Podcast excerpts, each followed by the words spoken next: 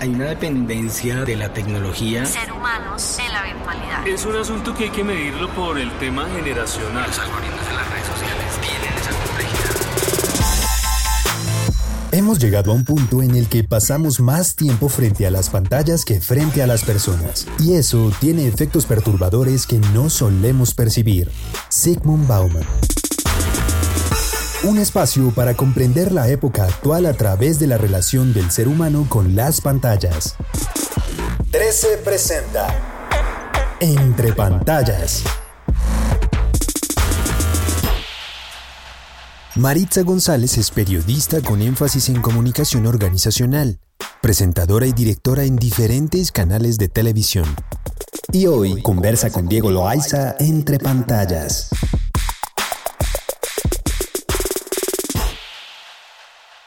Hoy nos acompaña una invitada muy, muy especial, Maritza González. Gracias por tu tiempo y bienvenida a Canal 13. Diego, feliz de estar compartiendo este espacio contigo, de volverte a ver, Diego, después de cuánto tiempo.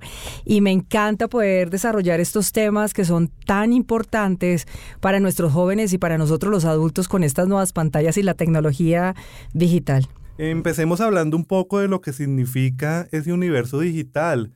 Sigmund Bauman decía en algún momento que pasamos más tiempo frente a las pantallas que frente a las personas.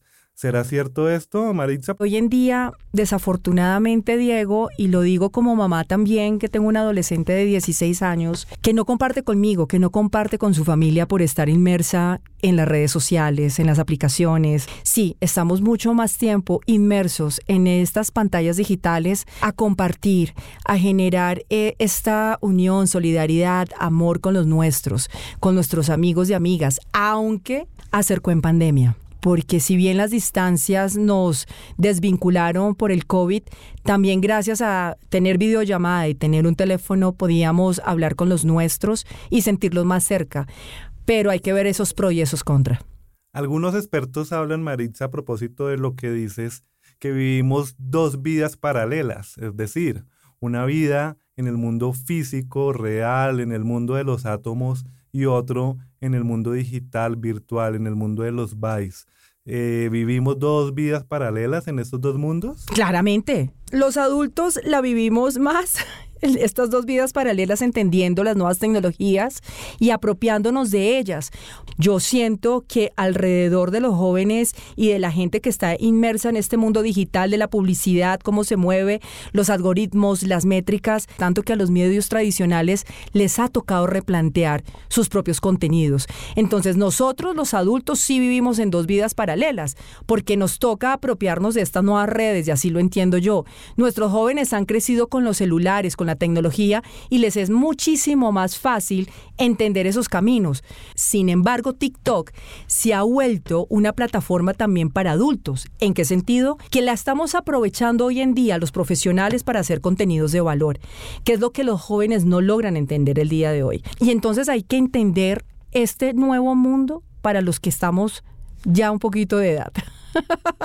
Prácticamente hemos pasado de unas relaciones fraternas, cordiales, a ese universo digital que ya ni siquiera se habla de relaciones, sino de conexiones. Eso, ¿cómo entenderlo, Maritza? ¿Cómo poder lograr que no caigamos en relaciones vacuas y cómo generar que en ese universo digital podamos llegar nuevamente a esas relaciones empáticas que en algún momento o que se consideraban como importantes para la vida misma. Este tema de la adolescencia, de los jóvenes, no logran entender realmente qué es importante en este momento. Es muy difícil porque ellos nacieron bajo todo este parámetro de la nueva tecnología. Estamos teniendo a nuestros hijos que habitan nuestro hogar, pero encerrados en un cuarto, solamente dispuestos a estar inmersos en las redes sociales. Hay gente que lo ha aprovechado en beneficio económico, porque vemos muchos jóvenes que se están ganando muchísimo dinero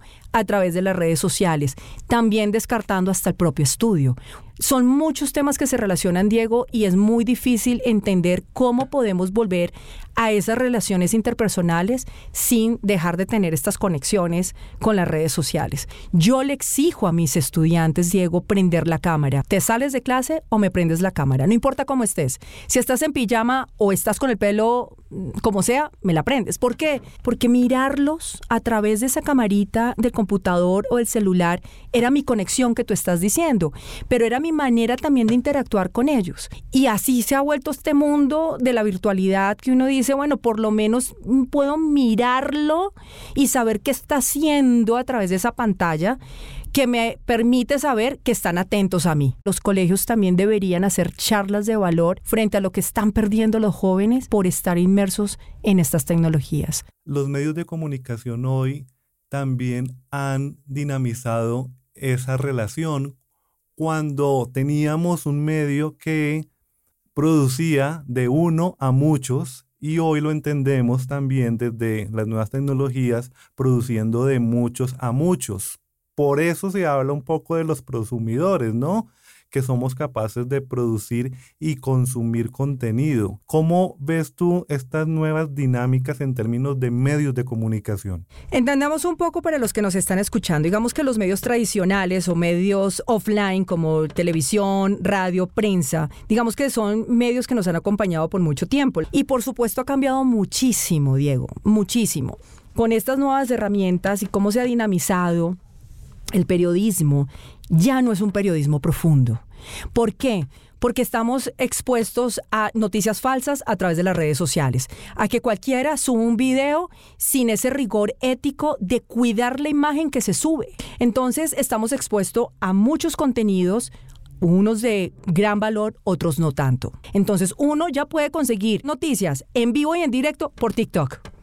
Así de sencillo. Entonces, las escuelas de comunicación, las universidades de, comunicación social tienen que replantearse la manera de generar contenidos, pero también a quienes están contratando como docentes, porque están contratando docentes no rigurosos y no éticos, que pasan al estudiante sin una profundidad. Y te lo digo como experiencia, que soy docente de una universidad aquí en el país, los estudiantes llegan a noveno semestre y ni siquiera leen un periódico, ni siquiera ven un periódico a través de un streaming o a través de una red social. Tanta hipercomunicación, tanta información que llega de todos lados está convirtiendo al ser humano en algo a lo que no debería estar ocurriendo y es que la diversidad el ser diferentes que hace parte de lo que es el ser humano en sí se está convirtiendo en una uniformidad. Todos nos estamos metiendo en la misma forma, en la misma bolsa y estamos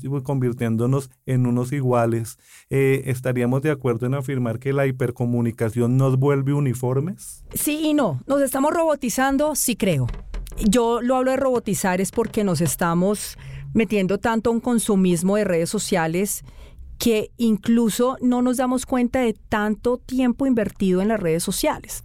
Visualmente, una persona se queda en una pantalla dos segundos. En dos segundos, ¿te quedas o te vas? En esos dos segundos tienes que ser capaz de atraer o se te va al público que tú quieres cautivar. Si ustedes van a mis plataformas y sobre todo con TikTok, que por las métricas, digamos que uno puede generar más seguidores que las otras plataformas ya mencionadas, digamos que dije, no, yo quiero y deseo que la gente aprenda a hablar en público, cómo mejorar sus nervios a la hora de interactuar con más gente y empecé a hacer esos valores de contenido. ¿Y qué me está generando a mí? Que ahora me salen en las pantallas de Facebook y de todo cursos de cómo hablar bien en público y demás. Entonces, hay una dualidad de ese uniformismo que tú hablas, Diego, a estar robotizados. Entonces, para mí, en ciertos momentos podemos uniformarnos es porque tenemos un celular a la mano, pero no dependiendo del contenido que elijas. Hay algunos autores y pensadores hablan de que estamos en una nueva especie. Eh, esa especie que conocemos como Homo sapiens tal vez se ha trasladado a un Homo pantallus, entendiendo que vivimos inmersos en pantallas, respiramos, comemos, consumimos en pantallas, entre pantallas, con las pantallas. Eh, estamos, Maritza, convirtiéndonos en un Homo pantallus. Sí, nos levantamos con el celular, transcurre nuestro día con el celular, nos dormimos con el celular, tanto que influye hasta nuestro metabolismo y en nuestro sueño, Diego. Quiere uno comer y a veces uno pone el celular con el TikTok o con el Instagram abierto y entonces uno va comiendo, ni siquiera está mascando el alimento, disfrutando el alimento y uno va pasando la pantalla. Entonces sí, yo creo que somos unos miquitos ahí inmersos en, en esto y no sé hasta dónde vamos a llegar. Y no solamente con las redes, es el tema de la publicidad a través de las redes sociales. No solamente estamos invadidos de publicidad externa, sino publicidad en nuestras pantallas. Nos estamos dañando, Diego, nuestro cerebro, con tanto impacto que tienen estas nuevas pantallas. Maritza, eh, te veo con un eh, panorama desalentador. Eh, Total. Es decir, ¿vamos, vamos hacia el abismo si no nos ponemos las pilas? Yo logro entender que hay cosas buenas en todo esto, sí, porque uno no podría desconocer las cosas positivas que han generado todas estas nuevas pantallas, pero cuando uno está inmerso en otros temas profundos del ser, ahora me estoy leyendo un libro que piensa como un monje, ¿sabes? Y digo, caray, ¿dónde vamos a llegar como sociedad? ¿Dónde está, se están quedando nuestros valores, nuestros principios? Hay una película, o en una serie que comenzó, que se llama Periferia. Me la estoy viendo, segundo capítulo. Te la recomiendo, Diego, porque hace parte de esto que tú estás hablando, que un tema demasiado interesante, y es cómo los videojuegos te llevan a esa realidad y vives la realidad a través de estos videojuegos y a través de esta nueva tecnología. Y digo, ¿dónde vamos a llegar? ¿Qué nos espera? Es difícil, Diego. Nos faltó tiempo, Maritza, para seguir conversando y reflexionando. Agradecerte de antemano por toda esa buena disposición, por esta sana y bonita conversación y por estar aquí en Canal 13 acompañándonos. No, Diego, a ti por esta invitación y bueno, queriendo ahondar en estos temas. Esta es mi percepción, la de Maritza, una comunicadora, mamá y demás. Muchos tendrán otras percepciones, los pros, los contras de estas nuevas pantallas y que se genere el debate, Diego. Me encanta que se genere el debate con estas conversaciones de podcast. Muchas gracias. Entre pantallas. Dirección y conducción, Diego Loaiza. Producción, Diana Rincón. Ingeniería de sonido, David Puentes. Una producción de Canal 13. Copyright 2022. Este programa fue financiado a través del Fondo Único de las Tecnologías de la Información y las Comunicaciones, MINTIC.